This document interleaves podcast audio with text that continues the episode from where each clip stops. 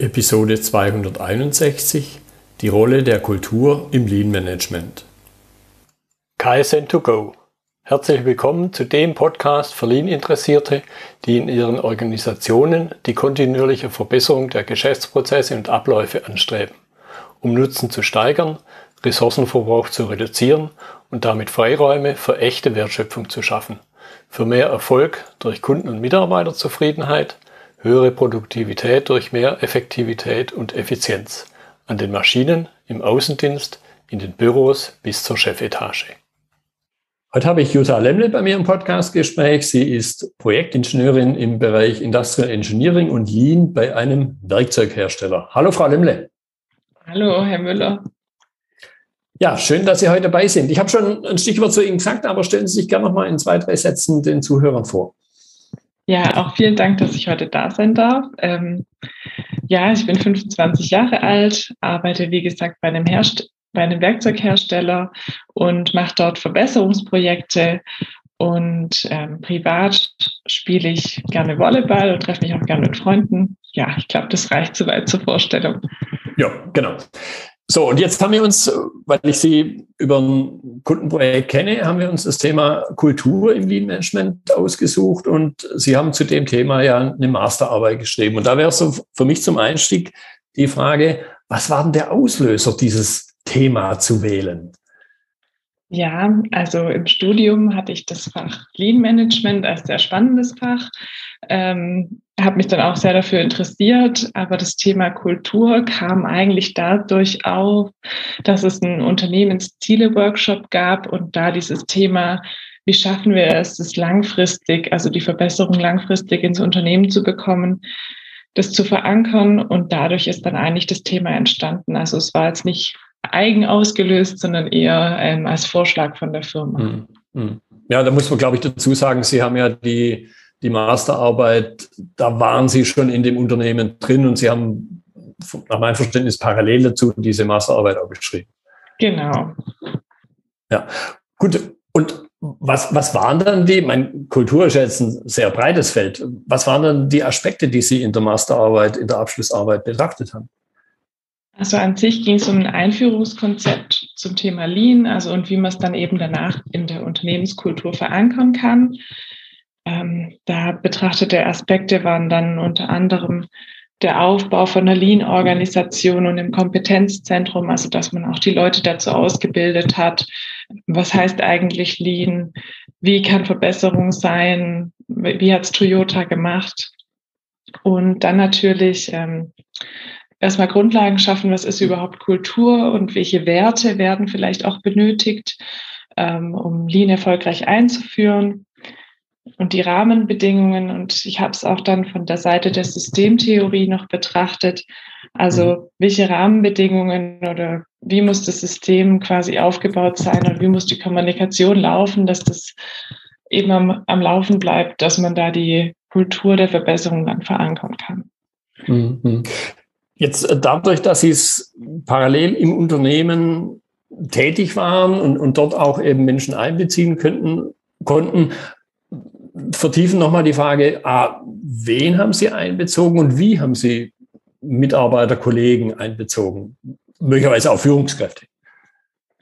Ähm, wir haben nebenher noch ähm, ein paar wie ich gerade schon erwähnt habe, eben so ein Kompetenzzentrum aufgebaut. Da wurden dann verschiedene Personen aus unterschiedlichen Bereichen des Unternehmens waren dann damit drin. Und mit den Kollegen habe ich dann Workshops durchgeführt. Wir haben dann gemeinsam zum Beispiel erarbeitet, welche Werte benötigt man, ähm, um Lean Management erfolgreich einzuführen. Ich hatte viel mit Produktionsmeistern auch Kontakt und konnte die dann befragen, ähm, wie, was sie denken, wie man so eine Veränderung in Richtung kontinuierliche Verbesserung hinbekommen kann. Und natürlich auch vom oberen Management, weil die ähm, sehr dahinter standen und sie auch in ihrem Ziele-Workshop erarbeitet haben, quasi das Thema ähm, hab, konnte ich da dann auch ein bisschen Unterstützung bekommen oder eben die Wichtigmachung des Themas vorantreiben. Mhm. Das, das heißt, es war auch im, im Grunde ein sehr breites Spektrum der, der Menschen, die Sie da in, in die Überlegungen, in, in die Fragestellungen einbeziehen konnten, höre ich daraus. Ja, das war eigentlich sehr, sehr schön, dass das so ein großes, breites Spektrum, Spektrum war. Man hat dadurch auch ganz, ganz viele Leute im Unternehmen kennengelernt, dadurch, dass auch mhm. alle aus verschiedenen Abteilungen gekommen sind.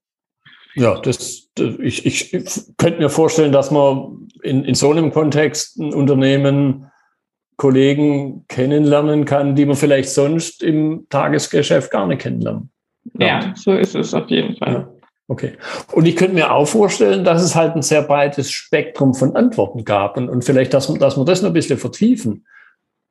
Ähm, ja, was, was Sie erwartet hatten und vielleicht aber eben auch, wo es Überraschungen gab, die, die Sie sich vorher so nicht vorgestellt hätten. Ja, also klar, wenn man erstmal sagt, man kommt jetzt mit Lean Management um die Ecke und manche wissen eben noch gar nicht, was das überhaupt ist oder was es bedeutet. Und dann ähm, ja, das ganze Verbesserungswesen und kontinuierliche Verbesserung. Ähm, da sagen dann natürlich manche haben natürlich die ablehnende Meinung und andere sagen direkt, ja, so schnell wie sich unsere Welt ändert, da müssen wir uns anpassen. Mhm. Also da mhm. gibt es die volle Bandbreite an Antworten wie, also ja, eben von Veränderungen und dann die, aber auch die Balance wiederfinden, dass man es eben nicht zu viel auf einmal verändert und guckt, dass man alles in Richtung Maßnahmenlisten und so treibt, sondern dass man eben klein anfängt, mal mit der Veränderung. Und ich glaube, das kennt auch jeder, dass die Antworten auch manchmal sind, das haben wir ja hier im Schwaberländle schon immer so gemacht. Und ja, das geht gar nicht anders, das haben wir schon mal probiert. Und ja, ja, ja, da muss man dann auch gute Überzeugungsarbeit leisten, wenn man dann sagt, ja, wir müssen aber was verändern, weil die Welt und der Wettbewerb ändert mhm. sich so schnell, dass man da irgendwie mithalten muss. Ja, ich meine, ich glaube, da muss man dazu im Hinterkopf speziell behalten, ist, ist so mein Gefühl, das Unternehmen, in dem Sie es gemacht haben, wo Sie ja heute auch noch tätig sind, das ist ja jetzt nicht erst ein paar Jahre alt, sondern das hat, wenn ich es richtig im Kopf habe, irgendwo in den 20ern oder sowas ist das sogar schon gegründet worden. Genau, ja.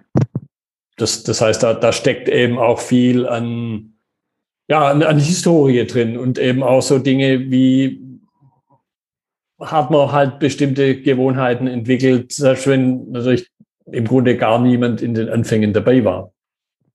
Ja, aber es gibt schon viele langjährige Mitarbeiter, die das halt schon ja. immer so kennen, ja.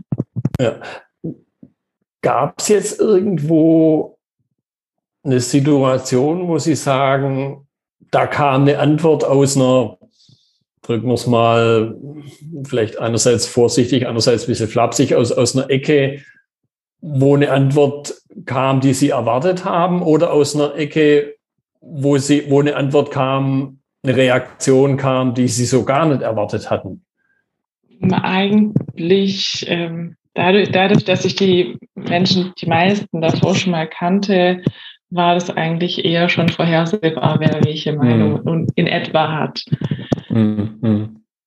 Kann, kann man es in irgendwo, kann man es irgendwas festmachen, wo, wo Sie sagen, da hätten Sie es so erwartet oder ja, kann man es irgendwo an, an, an einem Bereich festmachen, eher, eher so Shopfloor-Ecke oder eher in einem indirekten Bereich oder Führungshierarchie?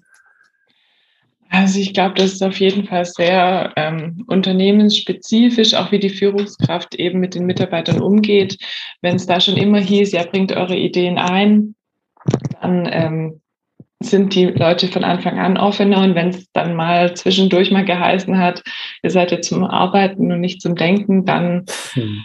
ähm, ja, also man konnte das schon in Richtung Vergangenheit quasi, wie es eben mal war.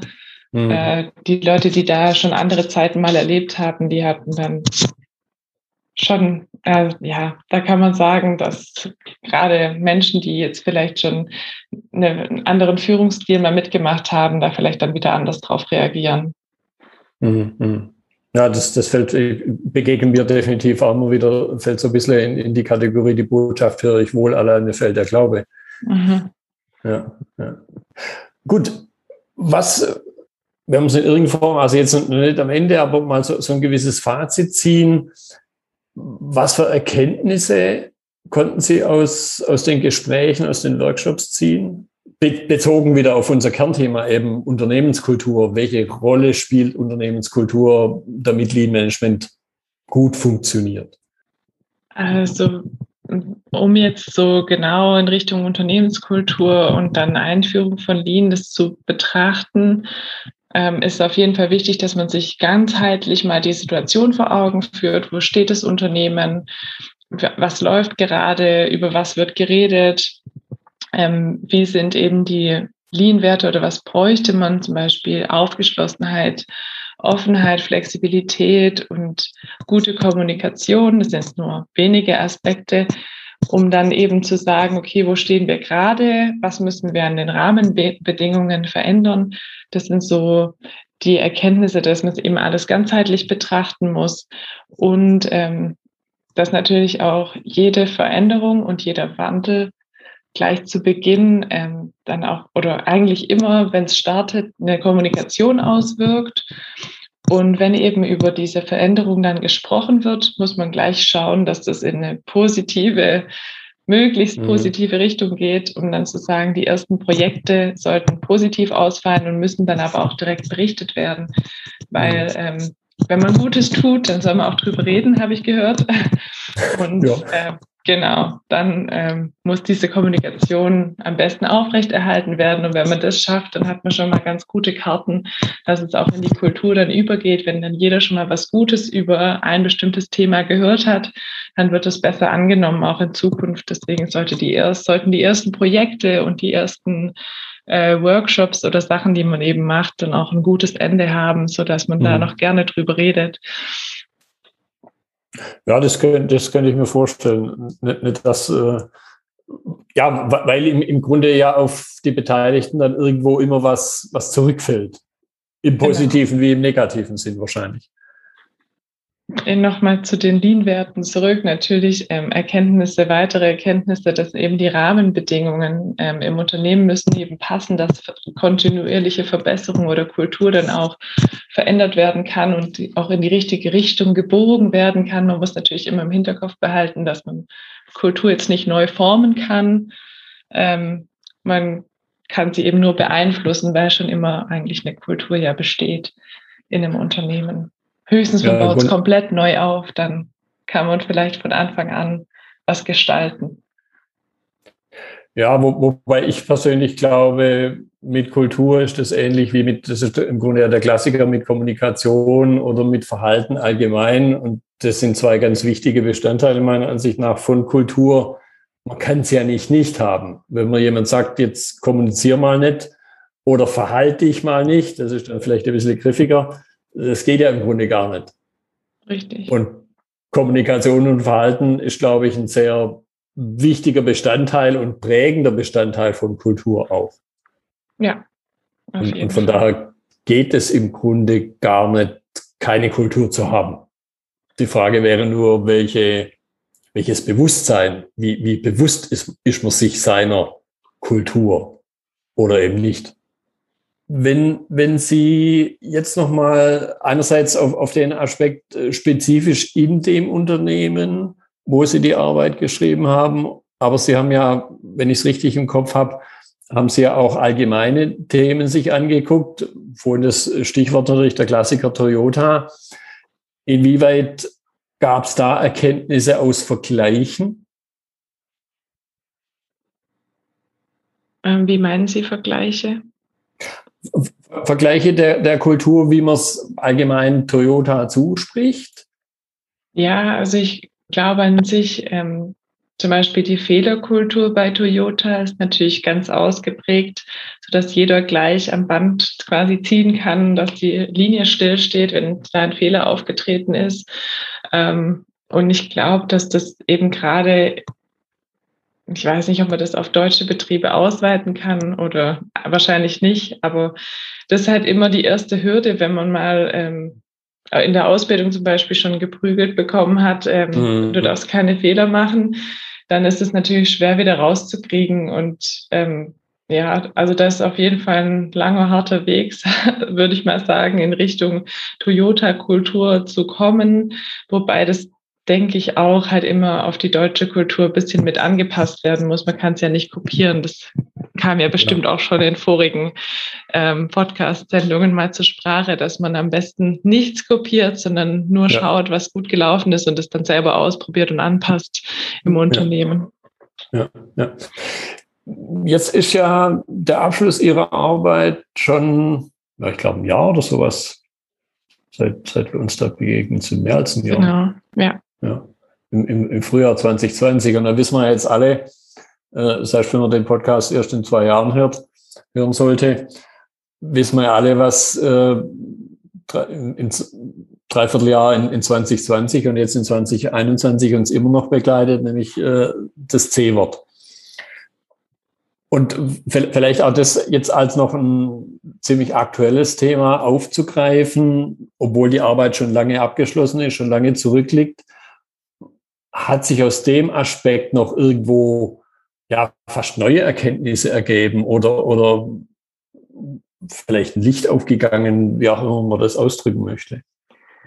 Ja, also ich finde, die Corona-Pandemie hat auf jeden Fall gezeigt, wie schnell da doch Veränderungen benötigt werden und wie schnell äh, auch manche Sachen dann möglich werden. Zum Beispiel, wie viele Menschen auf einmal im Homeoffice arbeiten können. Mhm. Ähm, da merkt man dann auch erstmal wieder, wie beeinflussbar dann unsere Kultur eigentlich doch ist, weil davor, ich glaube, also vor 2020 hätte sich keiner vorstellen können, dass wir, dass es schon fast normal ist, irgendwie eine Maske aufzuziehen und ähm, Abstand zu halten und die Kontakte auch zu beschränken.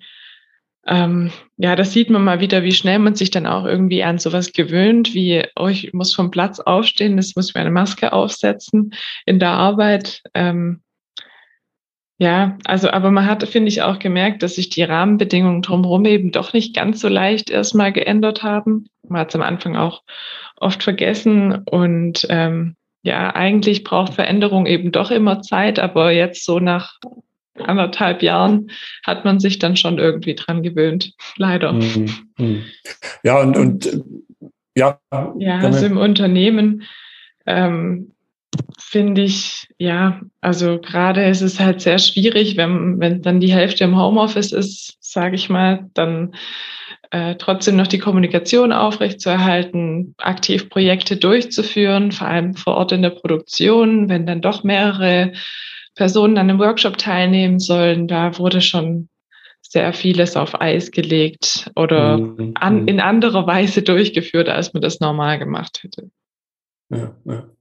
ja aber ich, ich, ich glaube, dieser Aspekt, äh, Sie haben es angedeutet, Veränderung, da, geht, da ging plötzlich und, und geht, glaube ich, kann, kann man noch, ist ja noch nicht zu Ende, da geht plötzlich viel mehr, wie Sie es angedeutet haben, als man sich anfänglich hat vorstellen können. Und, und ich ich, ich hole da mal so ein bisschen den Appell raus auch, weil, weil ich nehme immer mal wieder wahr, dass Kultur auch so eine, als eine Art Ausrede vorgeschoben wird. Passt nicht zu unserer Kultur und deshalb probieren wir es erst gar nicht so auf dieser Ebene.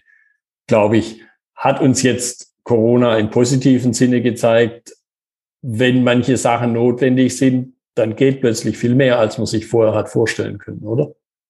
Das stimmt, ja. Vieles, also, oder was heißt vieles? Manches hat sich ähm, auch sehr positiv entwickelt, das stimmt. Ja. ja. Oder ging jetzt auf einmal sehr schnell?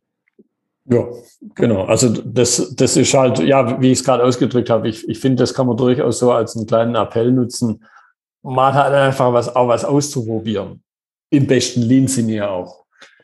Ja, ich meine, die Innovationskraft war, glaube ich, gar nicht so schlecht, mit was man sich dann alles beholfen hat, mhm. als es so noch Knappheit an Masken und jeder hat auf einmal genäht und irgendwie, ja, irgendwie ein Gesicht drauf gemalt, das nicht so eintönig aussieht. Ja, ja, ja. Gut, jetzt haben nach meinem Verständnis ja speziell im Lean-Kontext, glaube ich, da, da, ist das ja schon im, im Grunde eingebaut wenn man eine Masterarbeit schreibt, dann schreibt man die ja im Grunde nicht für sich allein im stillen Kämmerchen auch, ja, aber man möchte damit auch was bewegen. Es soll ja auch jemand anders noch was dienen, der, der das, der mal dann die Chance oder die, die die Chance hat, das zu lesen und daraus auch eigene Schlüsse zu ziehen oder ab, abzubilden auf die eigene Situation. Und deshalb so ein bisschen zum Abschluss die Frage, welche Empfehlung können Sie aus den gemachten Erfahrungen anderen Unternehmen geben, die vielleicht noch ganz am Anfang der Reise stehen und die sich auch über kulturelle Aspekte Gedanken machen und vielleicht hin und her schwanken, was muss ich da tun, wie wichtig ist es, dass es funktioniert, dass ich nicht in irgendwelche berühmten Fettnäpfchen trete und mir dann selber vielleicht Barrieren aufbaue. Ja, also das ist auf jeden Fall ähm, ganz spannend, natürlich wahrscheinlich auch bei jedem Unternehmen ein bisschen anders, aber was ich als allgemeine Empfehlungen so mitgeben kann, ist, dass ähm, auf jeden Fall ist man sich die Kultur erstmal oder den Ist-Stand, was habe ich eigentlich, erstmal selber visualisieren muss und dann auch eine individuelle Lösung suchen ähm, und nicht kopieren eben, was für Anpassungen sind nötig, welche ähm, Rahmenbedingungen müssen angepasst werden, zum Beispiel, wie mache ich die Kommunikation. Ähm, dass man eben offen, zeitnah und offiziell dann auch informiert, was kommt jetzt Neues und ähm, dann auch die ersten Erfolge natürlich genauso. Also ich glaube, das Kommunikationsnetzwerk, wenn man ist so einer der wichtigsten Aspekte beim Thema Kultur, dass eben nicht zuerst die, Gerüst, die Gerüchte gibt und mhm. ähm, danach die offizielle Kommunikation ist, sondern dass man da eigentlich sich schon sowas, also einen guten Kommunikationsweg aufgebaut hat ähm, und dass man eben gerade, wie ich vorhin schon gesagt habe, was, wenn man was Gutes gemacht hat oder wenn ein Projekt gut gelaufen ist, soll man auch ruhig darüber reden und die Ergebnisse und Erkenntnisse dann auch streuen.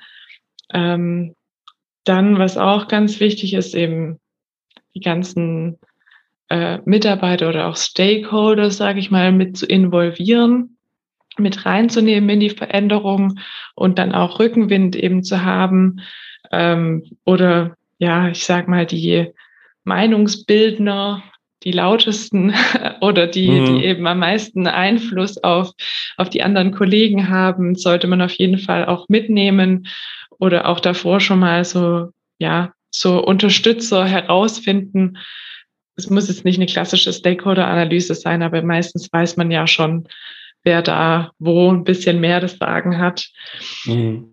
Ähm, Genau, dann auf jeden Fall so ein bisschen Potenzialanalyse oder eine Vision, so eine Richtung vorgeben, wo wollen wir denn überhaupt hin, dass die Menschen, äh, dass die Mitarbeiter dann schon schon wissen, wo soll es denn hingehen, damit sie auch äh, ja wissen, warum jetzt die Veränderung kommt. Man muss natürlich dann gleich sagen, äh, was der Grund dahinter ist. Dann hat man da schon viel mehr, ähm, ja, wie sagt man, äh, Motivation dahinter, wenn man schon mhm. weiß, wo man mhm. hin will. Mhm. Ja, ich, ich glaube, das, das ist die, die im Grunde wichtigste Frage, auf die man gestaltenden Einfluss auf, beziehungsweise auf die Antworten, auf die man gestaltenden Einfluss nehmen kann, weil im Grunde fragt sich jeder, was habe ich denn davon? Selbst wenn er sich die Frage so bewusst nicht aufs Blatt schreibt, steht die Frage immer im Raum und, und, und ich glaube, da, da hat man eben gestaltenden Spielraum, auch als Führungskraft, als, als jemand, der da, der da Verantwortung trägt. Und höre ich, was ich bei Ihnen raushöre, eben, ja, Kultur kann eine gewisse Herausforderung sein, aber mit klassischen Dingen, vor allen Dingen mit der Kommunikation, wie Sie es äh, gesagt haben, habe ich da schon gestaltenden Einfluss, den ich aber halt bewusst wahrnehmen muss. Ja, und was, ja, was ich eben auch noch nochmal betonen möchte, eben gerade die Einbeziehung oder auch Forderung und Förderung von den Mitarbeitern ist da ganz wichtig, dass man eine, dass man die auch mit motiviert, mit fördert und dass sie auch einfach was ausprobieren können. Das ist ja auch ganz wichtig äh, im Verbesserungswesen, dass man nicht strikt irgendwie nach, ja, manchmal schon auch strikt nach einem Muster vorgeht, aber ähm, immer noch ein bisschen Gestaltungsfreiraum lässt. Und wenn mal jemand eine Idee hat, dann muss er das ausprobieren dürfen und auch diese Zeit für die Verbesserung dann auch bekommen. Mhm. Ja, und, und dann da auch wieder mit der viel bemühten Fehlerkultur eben, hatten Sie auch schon angedeutet, beim Verbessern, beim Verändern muss ich bereit sein, muss ich auch im Grunde sogar die Erlaubnis haben, mal was, dass mal was schief geht. Weil, ja. so wie ich immer sage, nur dadurch schaffe ich neues Wissen. Weil alles, was ich vorher schon wusste, ich wusste, so auf dem sicheren Weg, komme ich ja aus meiner, aus meiner ja, Komfortzone gar nicht raus. Genau, und dann kommt man gar nicht in die Lernzone rein. ja, ja. ja. Gut, prima. Frau Lemmle, ich danke Ihnen für Ihre Zeit, für die interessanten Einblicke und äh, auch da nochmal eben der Appell an alle Zuhörer, einfach mal was ausprobieren. Ich werde da Ihre ja, Social Media Profil in, in die Kontaktdaten mit reinnehmen, in, in die Notizen zur, zur Episode. Und ich glaube, wenn jemand sich noch tiefer interessiert, äh, kann man sich da gerne an Sie wenden und, und Sie da für einen Austausch ja, so wie mit mir jetzt ja auch bereit sind. Sehr gerne. Ja, vielen Dank, dass ich heute äh, dabei sein durfte. Und äh, ja, ich wünsche Ihnen alles Gute und bleiben Sie gesund. Danke. Das war die heutige Episode im Gespräch mit Jutta Lemle zur Rolle der Kultur im Lean Management. Notizen und Links zur Episode finden Sie auf meiner Website unter dem Stichwort 261. Wenn Ihnen die Folge gefallen hat, freue ich mich über Ihre Bewertung bei iTunes. Sie geben damit auch anderen Lean-Interessierten die Chance, den Podcast zu entdecken. Ich bin Götz Müller und das war KSN2Go. Vielen Dank fürs Zuhören und Ihr Interesse. Ich wünsche Ihnen eine gute Zeit bis zur nächsten Episode. Und denken Sie immer daran, bei allem, was Sie tun oder lassen, das Leben ist viel zu kurz, um es mit Verschwendung zu verbringen.